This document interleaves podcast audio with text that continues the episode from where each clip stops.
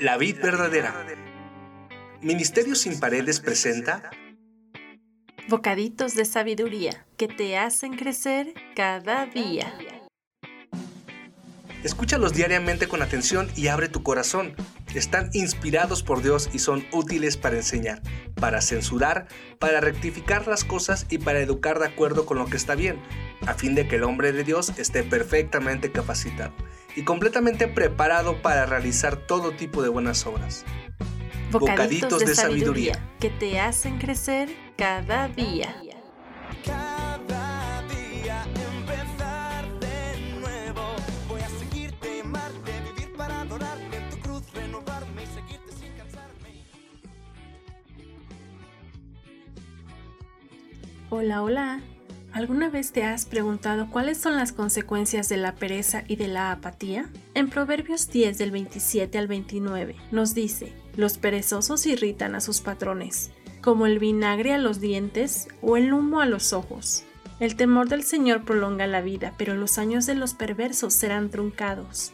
Las esperanzas del justo traen felicidad, pero las expectativas de los perversos no resultan en nada. El camino del Señor es una fortaleza para los que andan en integridad, pero destruye a los que hacen maldad.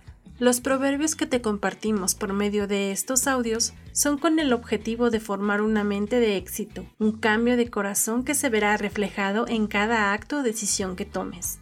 Un ejemplo de esto es al observar a una persona perezosa. Su actitud empieza por pensamientos, estoy cansado, ¿para qué lo hago? Ay después, no lo necesito. Si trabajo rápido me van a dar más trabajo. Eso no me toca hacer a mí, etc. Estos pensamientos de apatía los lleva a ser más lentos, a sentirse cansados o fatigados todo el tiempo, a no ser lo productivos que podrían ser. Un pensamiento se vuelve una acción.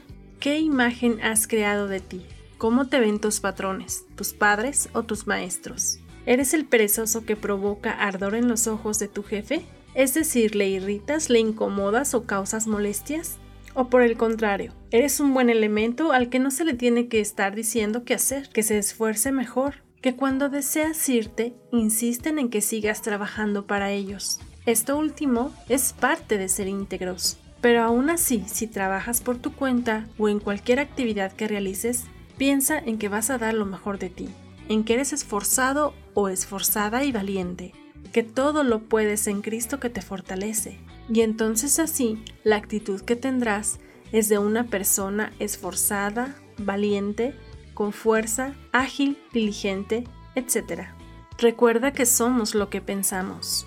El temor de Dios es reconocer que Él es el dueño de todo. Él es el jefe de jefes. A Él es quien debemos agradar y dar cuentas. Él ve todo y lo sabe todo. A Él no lo podemos engañar pero por su parte, Dios nos dará la recompensa por nuestro esfuerzo en cada área, siendo íntegros. Pero si somos perezosos, necios y apáticos, no esperemos prosperar o tener una buena imagen delante de los demás. Te invito a pensar y reflexionar en todo lo bueno que hay en ti. Dios te creó y lo que Él hace lo hace bien. Te llenó de muchas capacidades y virtudes. Nuestra esperanza siempre debe ser agradarle a Dios más que a los hombres, porque agradarle a Dios nos lleva a dar lo mejor de nosotros en cada área de nuestras vidas. Oremos. Dios, tú eres nuestra esperanza, nuestro camino a la felicidad duradera. En ti confiamos. Quiero agradarte a ti primeramente. Te pido que quites de mí la pereza, la negligencia, la apatía, la maldad y cualquier actitud o sentimiento negativo que me perjudique a mí y a los demás. Vuélveme a mi diseño original. Quiero dar lo mejor de mí en todas las áreas de mi vida. Ser un elemento importante donde me pare. Que la gente como mis jefes, compañeros, maestros, colegas o vecinos les agrade tenerme cerca y me extrañen si me tengo que ir. Te lo pido en el nombre de Cristo Jesús. Amén. ¡Wow! ¡Qué poderosa y valiosa palabra! ¿Qué no hubiera dado por oírla hace unos años? Cuán valiosa es la actitud en todas las áreas de nuestra vida, ¿verdad? Comparte este mensaje. Podría salvarle el día a alguien. Hasta pronto. Hoy una nueva oportunidad. El ayer es pasado, mañana es futuro y todo lo que tengo hoy es un día más. Para andar de tu lado, agarrado a tu mano, sin miedo a este mundo. Y viviré cada día como si fuera el último. Disfrutaré cada día como el primero. Te entregaré todo lo que soy cada mañana. De que sale el en mi ventana.